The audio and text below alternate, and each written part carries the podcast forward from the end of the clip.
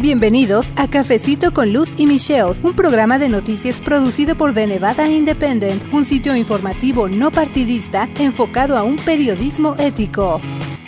Hola, bienvenidos al episodio 34 de Cafecito con Lucy Michelle, el podcast en español de The Nevada Independent. Nosotros somos un sitio informativo sin fines de lucro y estamos en Las Vegas, Nevada, aunque también cubrimos el norte del estado. Si usted nos escucha fuera de Nevada, muchas gracias. Les saluda la reportera Michelle Rendells. En esta ocasión, le presentamos una entrevista con la abogada Myra Salinas de la Clínica de Inmigración de UNLV, quien nos explica acerca de la caravana migrante en la frontera sur y en qué consiste la petición de asilo que ellos están solicitando. Así que le invito a escuchar esta versión de nuestro programa en radio que se transmite todos los sábados a las 10 por la mañana en la campesina 96.7 FM en Las Vegas. Bienvenidos a Cafecito con Lucy Michelle, un programa de noticias producido por The Nevada Independent. Mi compañera Luz Gray no estará hoy aquí en el programa en esta época de frío, se enfermó, así que le deseamos que se recupere pronto. Así que en este cafecito informativo hoy me estará acompañado la reportera independiente Yasmin Beltrán, quien ha estado colaborando con nosotros. Bienvenida, Yasmin. Muchísimas gracias, claro que sí. Hola Michelle, hola a todos. Y pues saludos a usted que nos escucha aquí en la Campesina 96.7 FM. Ya estamos listas con información, pues obviamente para nuestra comunidad. Precisamente hablando de noticias en estos días recientes, la que ha cobrado relevancia en materia de inmigración es la relacionada con el proceso de asilo, una nueva proclamación por parte del gobierno indicando que quienes entren a los Estados Unidos de manera ilegal no podrán ser elegibles para solicitar asilo y la llamada caravana migrante que ha llegado a la frontera sur.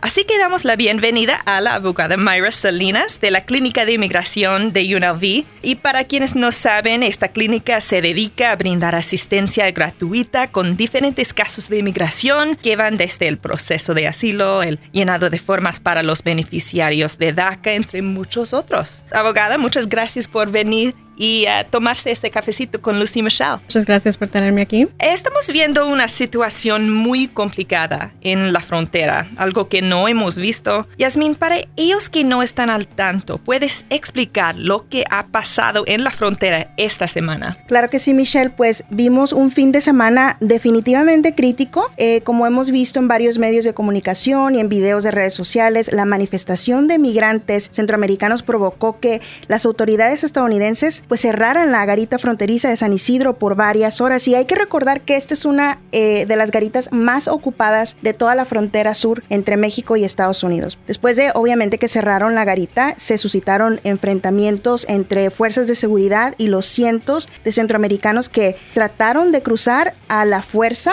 la valla que separa ambos países. Obviamente pues esto ocasionó que los agentes del Servicio de Aduanas y Protección eh, Fronteriza recurrieran a los gases lacrimógenos para dispersar al grupo en el que se hallaban mujeres y niños pequeños. Y pues obviamente los videos que vemos en los medios de comunicación ha creado una controversia y ha creado una respuesta entre, entre varios miembros de la comunidad, tanto como positiva, hay quienes apoyan el uso de estos gases lacrimógenos, pero también hemos visto muchísimas críticas al, al gobierno del presidente Donald Trump por esto. Sí, y esta situación está pasando en medio de mucha atención política acerca de la caravana. Especialmente antes de las elecciones de noviembre, vimos el presidente hablando cada día en, eventos de campaña eh, sobre la caravana. Entonces hay mucha atención, aunque esta situación no es la única caravana en el pasado. Myra, ¿ha visto cambios o, una diferencia um, entre la llegada de esta caravana y otras situaciones en que habían migrantes viniendo al país? Ah, bueno, creo que el cambio que estamos viendo es eh, como el número de personas que están dejando de entrar uh, por un puerto y pedir asilo. están limitando el número de personas que puedan hacer eso. Claro, lo que uh, la administración dice es de que se trata de capacidad, no tienen suficiente capacidad como para procesar a las todas las personas que llegan al puerto de, entrada. Entonces, ese es el cambio que estamos viendo, que están limitando cuántas personas por día pueden pedir asilo. Sí, estamos hablando de, de 5 mil personas, ¿sí? O, algo así. Son más de, más de 5 mil personas las que ahorita están en la frontera con Tijuana y Estados Unidos. Hace poco publicamos lo más reciente, no solo de los migrantes que en estos días han llegado a esa frontera, sino que algo que va muy de, de la mano con ese hecho y es, eso es el proceso de asilo. Así es, Michelle, y por supuesto, abogada Mayra, son temas muy delicados, pero a veces también por falta de información, las personas se confunden con datos que no son precisos. Así que me gustaría preguntarle, desde su experiencia como abogada de inmigración, ¿cuáles son en general las razones por las que estos migrantes están saliendo de sus países para venir aquí a los Estados Unidos?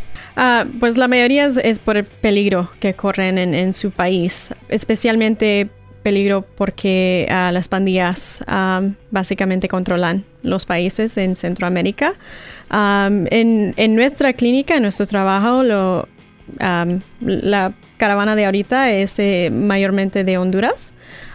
es el segundo país que, ah, bueno, de, nuestros clientes es el segundo país más frecuente que vemos y la mayoría es, es que están corriendo peligro por, por las pandillas y Ah, bueno, no pueden recurrir a las autoridades de su país. Y abogada, el término asilo también prácticamente pues va de la mano con esta situación, pero ¿Nos puede explicar para qué tipo de casos aplica, además de, pues de, peligro, y qué requisitos son los que se deben reunir para que lo otorgue el gobierno de Estados Unidos, para las personas que no saben? Bueno, para obtener asilo, una persona tiene que comprobar ah, de que ha tenido algún daño en el pasado o que corre peligro de ser dañado ah, en el futuro y ese daño se llama persecución. Ah, la persecución tiene que ser ah, a cabo de ah, una de las razones protegidas por la ley, que es religión, opinión política, nacionalidad, membresía a un grupo particular.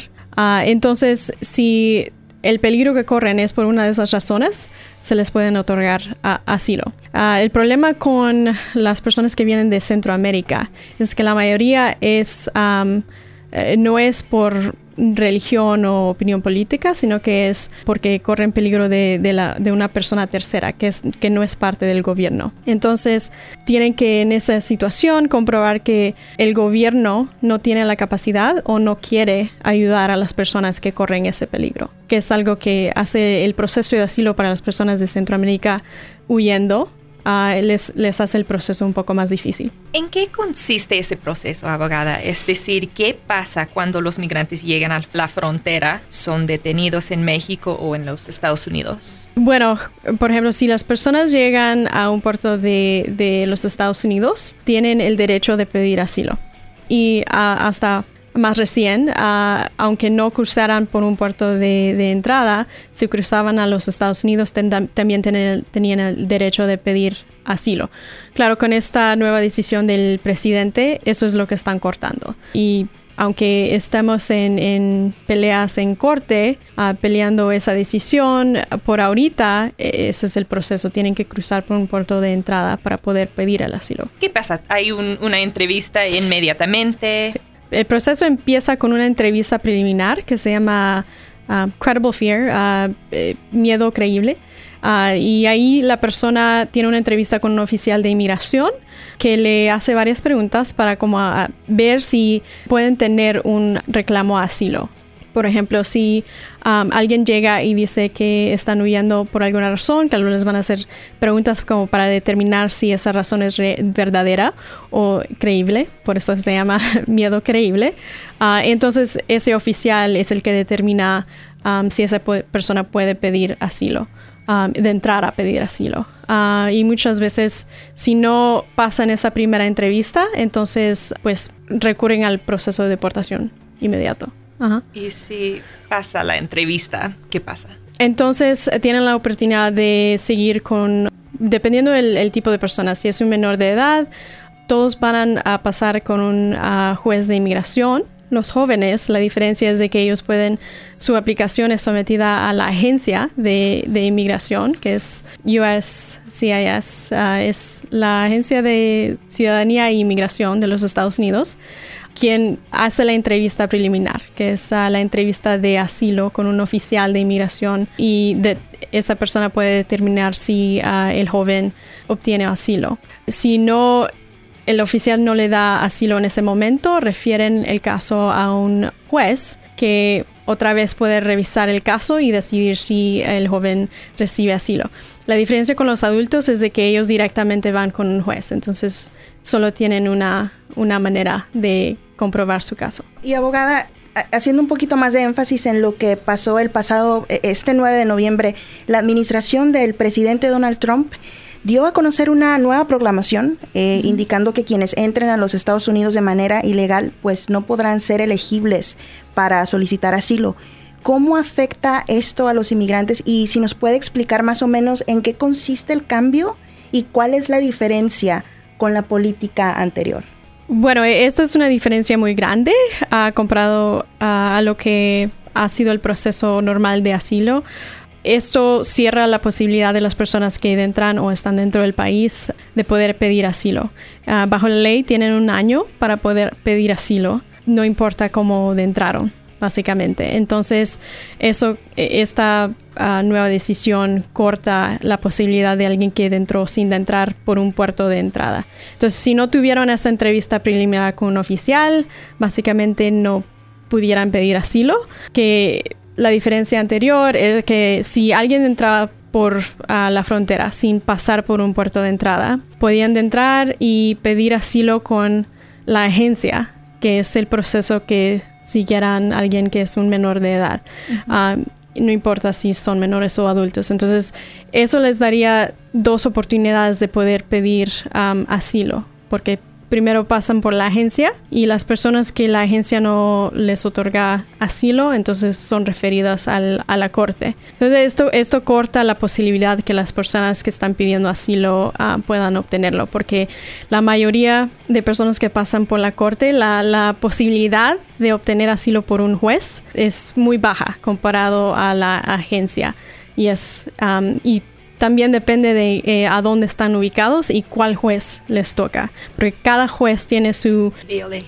uh, no, todos tienen que comprobar la misma cosa, pero cada juez tiene su propia discreción en qué es lo que qué es lo que ven y eh, el proceso de asilo es, es muy uh, tiene bastante discreción a, la persona que está haciendo la decisión. Entonces, estamos viendo ah, que hay jueces que aprueban casos de asilo 25% de veces, hay unos que aprueban 3% de veces.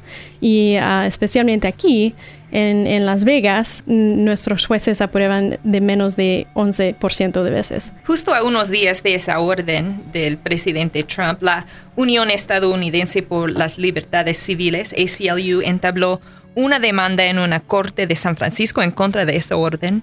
Ah, la semana pasada un juez federal bloqueó temporalmente esa nueva política anunciada por la administración Trump buscando restringir ah, el asilo a los migrantes. Ah, y ese martes el gobierno anunció que apelará ese dictamen. ¿Qué significa entonces ese dictamen de juez federal y hasta cuándo está vigente? Bueno, la orden eh, está vigente ahorita. claro, el gobierno tiene el derecho de apelar y tenemos entendido que van a pedir, claro, que esa orden no se enfuerce mientras están apelando, uh, que significaría que la decisión de la administración sigue en el lugar y las personas que cruzan ilegalmente no podrían pedir asilo. Uh, sí, eso depende de, la Corte de, Apelaciones y um, aceptan esa moción de, um, como cancelar la orden por el tiempo que apelan. Si no aceptan, entonces significa que la orden sigue y uh, el gobierno va a tener que cumplir con la orden y dejar que personas que cruzan, aunque no crucen por un puerto de, entrada, puedan pedir asilo.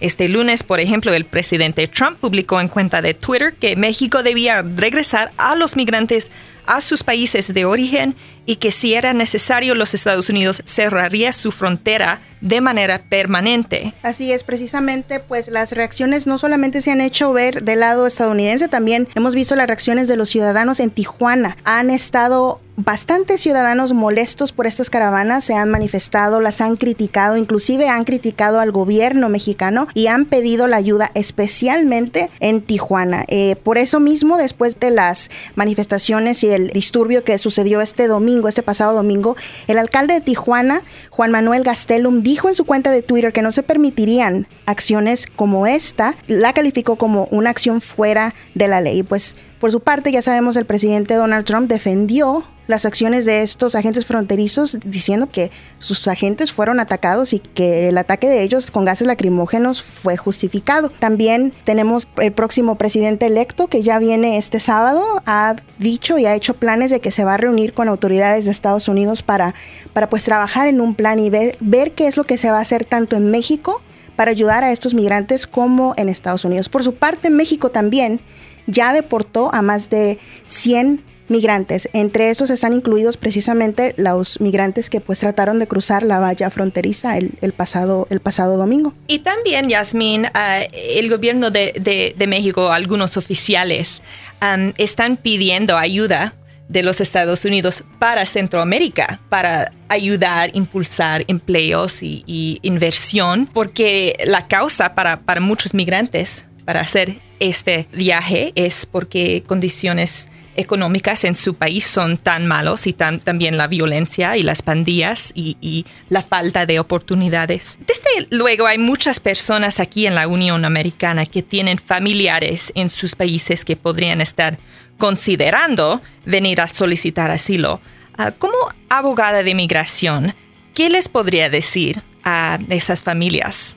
que se preparen mejor con sus documentos en sus países o, que ah, apliquen para residencia en, los Estados Unidos? Para las personas que están en su país todavía. Ah, bueno, e, es, claro, eh, documentos que puedan comprobar eh, lo que ah, el base por el cual puedan pedir asilo sería importante. especialmente, digamos, si alguien corrió peligro, fueron dañados y eh, recurrieron las autoridades, el reporte que hicieron Um, eso sería muy importante de obtener. Um, y cualquier cosa que haya pasado con, e, con esa um, ayuda que pidieron, por ejemplo, si las autoridades decidieron no ayudar, algo que comprobará eso, o si ah, las autoridades no pudieron hacer nada por ellos. Ah, la mayoría de personas que estamos viendo, especialmente en nuestro trabajo, es ah, mucha gente no recurre a las autoridades porque no se sienten a salvo a hacerlo en su país. Entonces, eh, tenemos que comprobar por qué razón ah, no pudieron recurrir a las autoridades y si lo hubieran hecho si les hubieran ayudado. Entonces, hay varias cosas que podemos usar para comprobar eso, incluyendo cosas que hayan ocurrido entre la familia, um, si hay otras víctimas de la misma, el mismo tipo de violencia que um, ocurrió entre la familia o tal vez tienen testigos de lo que ocurrió, uh, entonces pudieran obtener como declaraciones de esos testigos. Pero sí es importante de que sepan de que asilo no se puede dar nada más por razones económicas. Por ejemplo, si solo ah, deciden eh, emigrar porque no pueden obtener trabajo o no hay suficiente trabajo en su país, esa no es una razón por el cual puedan pedir asilo. Eh, hay mucha gente en los Estados Unidos que están diciendo la gente necesita venir legalmente, pero especialmente para la gente que tienen problemas económicos ah, o están experimentando violencia en general, pero no específico. ¿Cuáles son sus opciones? ¿Tienen, ¿Tienen opciones para venir legalmente al país? Ah, no hay muchas, no. La manera número uno para que alguien pueda emigrar es a través de un familiar, ah, especialmente un familiar inmediato, ah, que serían padres, esposos e hijos mayores. Y bueno, hay categorías que pueden también emigrar, pero tienen una larga lista de espera. Ah, especialmente hermanos, ah, que es la espera más larga que se lleva de más de 10 años para esa región. Entonces, no hay muchas maneras por el que puedan usar para, para emigrar. Hay ciertas visas que son para trabajadores y esas bajo de esta administración han sido disminuidas y ah, varias han sido canceladas. Entonces, uh, sí, no hay, no hay muchas maneras legales a través que puedan llegar a los Estados Unidos si no tienen algún reclamo de asilo. Y abogada, ¿qué está pasando con los migrantes que tengan una causa legítima de asilo?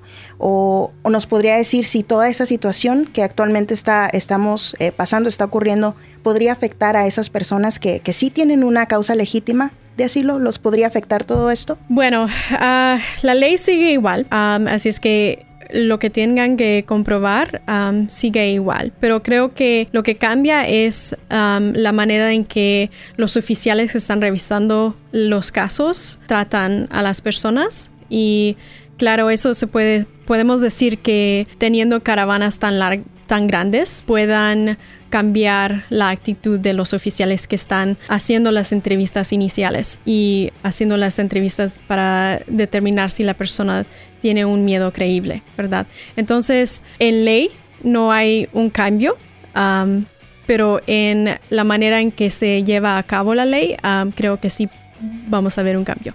¿Cree, eh, haciendo seguimiento a esta eh, respuesta, cree que se va eh, digamos, se van a poner un poco más meticulosos en el sentido de ver exactamente los cada reclamo o investigar más a fondo? Claro que sí, especialmente porque hemos visto a, la administración específicamente diciendo de que a personas les han dado algo para leer o para decir exacto a los oficiales para pedir asilo. Nada más dicen tengo miedo de regresar a mi país y los dejan de entrar. Pues eso no es la verdad tienen que pasar por la entrevista inicial y eso no es solo una pregunta, no solo les preguntan tienen miedo, eh, no, no, no queda ahí. ¿ok?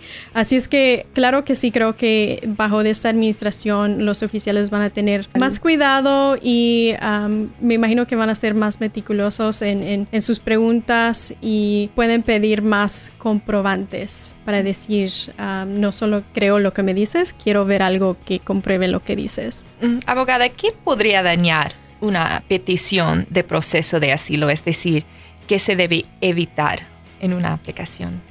Evitar. Bueno, hay, hay muchas cosas pues, que pueden dañar el, ah, una petición de asilo, pero realmente es eh, eh, ya es muy difícil para obtener asilo, así es que por eso hay, muchas maneras en que se pueda negar el asilo. Entonces es importante de obtener los comprobantes que se puedan, obtener esos eh, declaraciones de personas que hayan visto lo que pasó o sean testigos de lo que pueda pasar, porque entre menos documentos, menos comprobantes tengan, es lo más difícil que se les hace para poder comprobar lo que realmente ah, ocurrió o lo, el peligro que corren.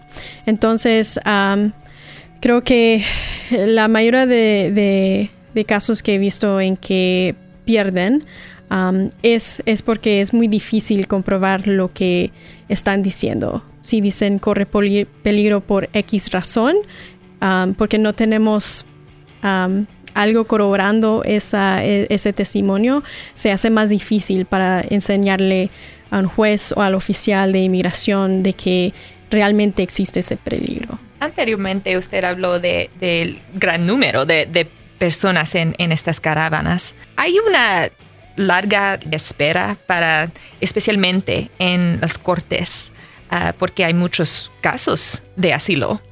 Uh, sí, y también depende de en qué corte están. por ejemplo, en, nuestra corte aquí, en Las Vegas, estamos viendo casos que se están programando para eh, principios del año 2020. Entonces, eso es lo largo que se tarda para obtener esa audiencia y poder comprobarle al juez que, um, que necesitan asilo. Entonces, entre más largo se, se escuche el caso, esas pruebas se pueden, el valor de las pruebas se pueden disminuir.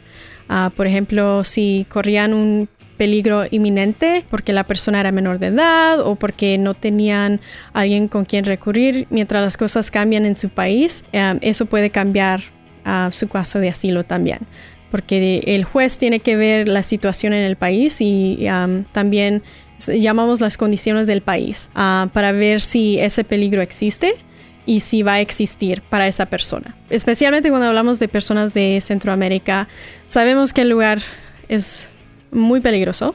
Cada uno de esos países está en la lista de países más peligrosos del mundo, pero la violencia general no es una razón por la cual uno puede pedir asilo.